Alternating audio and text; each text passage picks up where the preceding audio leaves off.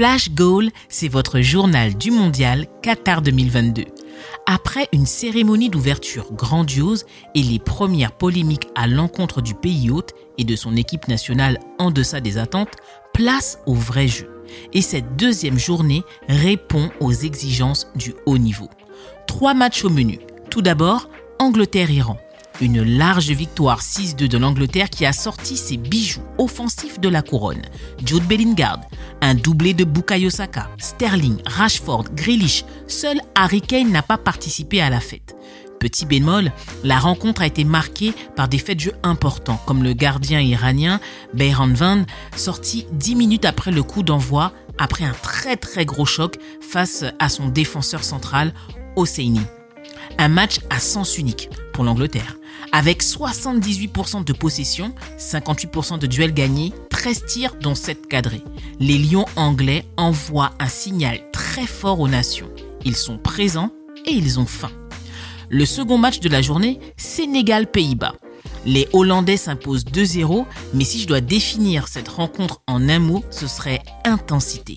Voilà enfin un match de Coupe du Monde équilibré, intense, tactique, physique, 22 joueurs morts de faim à l'image du premier but de la rencontre du tout jeune Gakpo à la 84e minute qui est lancé telle une fusée qui vient claquer une tête qui surprend Edouard Mendy sorti trop tôt de ses cages.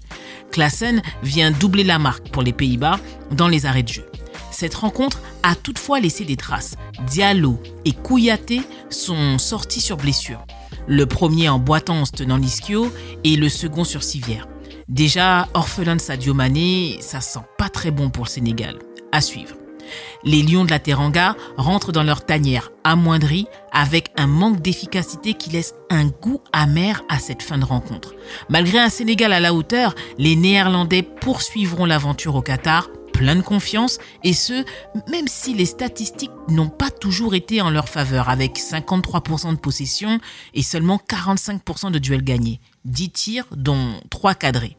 Il faudra élever le niveau de jeu vendredi face à l'Équateur. Et la journée se clôture avec une belle surprise, la Team USA. Même si la rencontre se termine par un match nul, c'est une équipe vaillante, méritante et combative qui a fini la partie en crampe et à bout de force. Malgré un manque de réussite dans le dernier geste pour mettre le score à l'abri, elle a su dominer en première mi-temps et résister en seconde. À noter 59% de possession à leur actif. A contrario, des Gallois en dilettante, sans grand désir de jouer, mais en attente de l'opportunité pour prendre l'adversaire sur une erreur d'inexpérience d'un mondial, s'offrant donc un penalty obtenu à l'expérience, transformé par un, un Gareth Bale peu inspiré ce soir.